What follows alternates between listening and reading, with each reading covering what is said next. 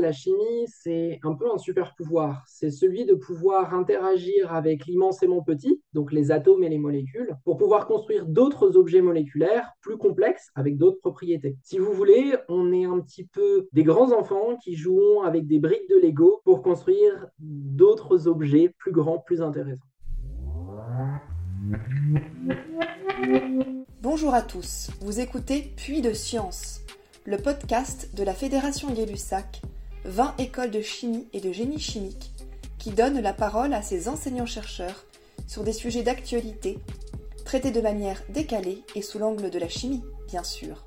Aujourd'hui, nous recevons Augustin Penaud, scientifique de recherche à Parazza Pharma, qui est une société de sous-traitance de R&D, et nous sommes en direct de Montréal. Augustin, pourriez-vous nous dire quelques mots de votre parcours? Eh bien, j'ai eu mon bac en 2009, et à la suite de mon bac, j'ai traversé littéralement la ville de Compiègne pour rejoindre l'ESCOM, qui venait de s'installer depuis Cergy c'est l'année précédente. J'ai réalisé mon cycle préparatoire et les deux premières années du cycle ingénieur à l'ESCOM. Et en 2013, je suis parti en Angleterre pour travailler chez GlaxoSmithKline, qui est connu actuellement sous le nom de GSK, qui est une des dix plus grosses entreprises pharmaceutiques mondiales. Travaillé chez eux pendant un an et à la suite de ça, j'ai bénéficié des passerelles inter-écoles de la Fédération Gay-Lussac pour rejoindre l'ENSCHEM, qui est l'École nationale supérieure de chimie de Montpellier, pour réaliser ma spécialité d'ingénieur chimiste, spécialité en chimie organique fine, qui est le master délivré euh, sous la direction du professeur David Virg. À la suite de ma spécialité d'ingénieur, je suis remonté dans l'Essonne, au sud de Paris, pour réaliser un doctorat euh, à l'université Paris-Sud, sous la direction de Catherine Guillou et Laurent Chapeau.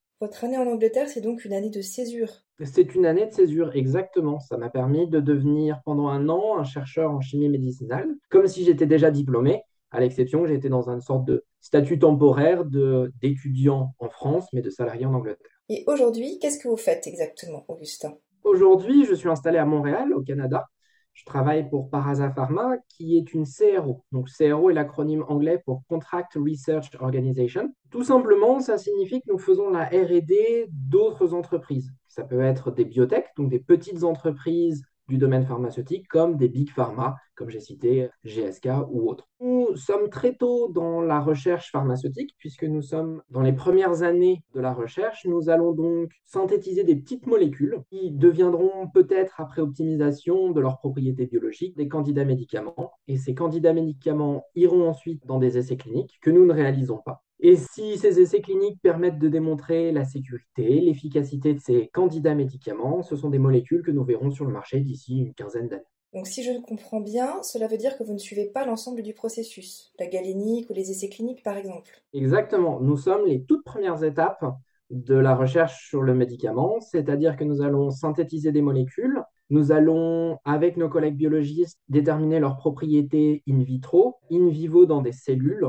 parfois jusqu'à des petits animaux de type rat, souris et même parfois lapin. Mais une fois que le candidat médicament a été sélectionné, cette molécule qui est d'intérêt, elle nous est retirée et passe dans les mains de d'autres experts qui peuvent être le client directement ou une autre, une autre entreprise plus spécialisée. Quel est l'intérêt de la sous-traitance et ce modèle, est-ce qu'il est plutôt développé outre-Atlantique ou bien est-ce qu'on trouve l'équivalent en Europe? Nous avons des concurrents qui font exactement le même type de travail en Europe. En France, il y a des entreprises concurrentes qui sont extrêmement compétentes dans ce domaine. L'intérêt pour les entreprises, donc nos clients, il est surtout dans la flexibilité qu'ils peuvent avoir. C'est-à-dire, comme nous ne sommes pas le salarié de ces entreprises, nous pouvons travailler pour une durée déterminée ou indéterminée sur un projet, être arrêté quasiment en tout temps pour un coût qui est tout à fait maîtrisable. C'est un business model qui existe depuis une vingtaine d'années à peu près, mais qui connaît un grand essor depuis la crise des subprimes de 2008-2009. Est-ce qu'il n'y a pas une frustration d'être euh, autant en amont et du coup de ne pas voir tout le processus jusqu'à la mise en marché du médicament? Il y a plusieurs réponses à ça. La première, c'est que la décision finale sur tout ce que nous allons faire n'est pas la nôtre, elle est celle de notre client. Toutefois, il y a un avantage. À Parasa, nous avons plus une approche collaborative, c'est-à-dire que le client va nous engager à la fois pour réaliser la synthèse et l'évaluation des molécules que nous avons synthétisées, mais également il va bénéficier de notre expertise dans le domaine. Donc nous allons pouvoir, sur tous les projets auxquels nous prenons part, influencer apporter une expertise, apporter nos idées. Donc nous allons pouvoir contribuer largement au succès, espérons-le, de, ces projets. Donc il y a toujours un petit côté frustrant, surtout que la recherche pharmaceutique n'est pas toujours couronnée de succès. Au quotidien, on doit faire face à de nombreux échecs, que ce soit l'échec de la synthèse que nous sommes en train de faire ou l'échec du projet en général. C'est pas toujours facile à vivre, mais on prend l'habitude avec les années d'expérience. Alors, petite question, est-ce que vous avez déjà vu un médicament arriver sur le marché lié à des recherches que vous avez pu mener en amont? Non, bien hélas. Alors, il faut savoir qu'entre la première molécule synthétisée et l'arrivée sur le marché d'un médicament, il se passe actuellement entre 12 et 15 ans. Donc, en admettant que la première molécule que j'ai faite en arrivant en industrie devienne un médicament, il faudrait encore attendre au minimum 9 ans avant de l'avoir arrivé sur le marché. Toutefois, j'ai certains de mes collègues qui ont participé à des projets de chimie pharmaceutique ou de chimie médicinale, et les molécules qu'ils ont synthétisées sont actuellement en essai préclinique ou en essai clinique. Souhaitons-leur du succès. Ok.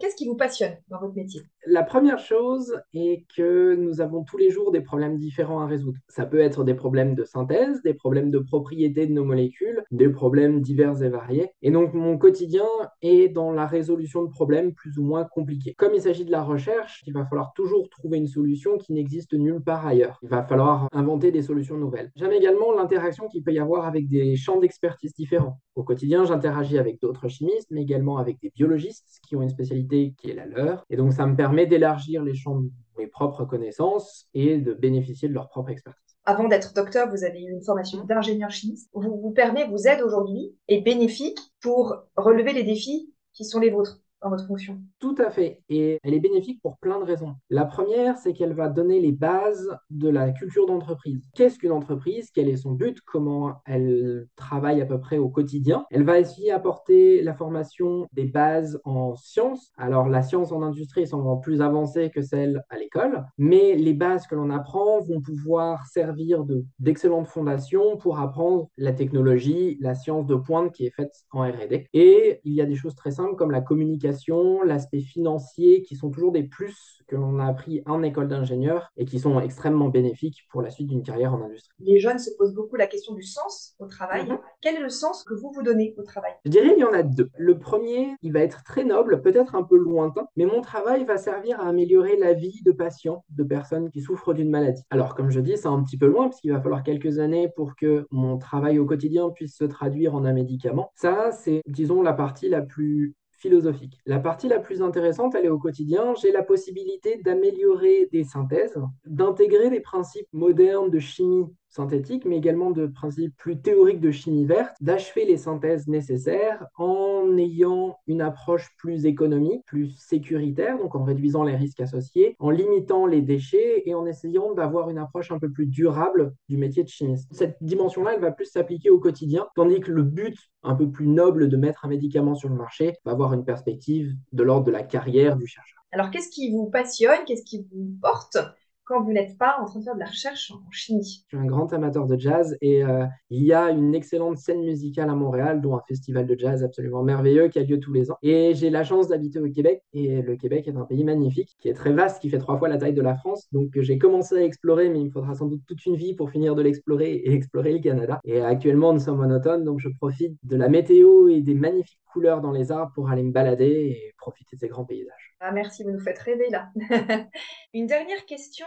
Est-ce que vous auriez envie de dire un petit mot à un jeune qui voudrait rentrer dans une école d'ingénieur chimiste? La première chose, c'est que de la chimie, il y en a tout autour de nous. La chimie, c'est nos vêtements, nos produits de santé, les médicaments. Même dans l'électricité, EDF emploie à travers ses filiales du nucléaire beaucoup de, chimistes. Pour moi, la chimie, c'est un peu un super pouvoir. C'est celui de pouvoir interagir avec l'immensément petit, donc les atomes et les molécules, pour pouvoir construire d'autres objets moléculaires plus complexes avec d'autres propriétés. Si vous voulez, on est un petit peu des grands enfants qui jouent avec des briques de Lego pour construire d'autres objets plus grand, plus intéressant. Et à l'avantage de nos collègues physiciens qui euh, jouent aussi avec l'immensément petit, mais tellement petit qu'ils ne le voient pas, nous avons l'avantage en tant que chimiste de pouvoir voir ce que l'on fait. On va mélanger des huiles, des liquides, des solides, isoler des poudres blanches à partir d'huiles noires, on va pouvoir distiller des produits avec des odeurs sympathiques. C'est euh, ce côté merveilleux de pouvoir utiliser ses mains pour manipuler l'immensément petit qui me plaît beaucoup. Merci beaucoup, Augustin. Et bonne journée parce que je crois qu'il est très très tôt chez vous, 6h30, donc euh, très bonne journée dans votre laboratoire. Merci de m'avoir reçu aujourd'hui. Merci d'avoir écouté notre podcast. Suivez la Fédération Gay-Lussac sur les réseaux sociaux et retrouvez tous nos podcasts sur YouTube et sur les plateformes d'écoute. À bientôt!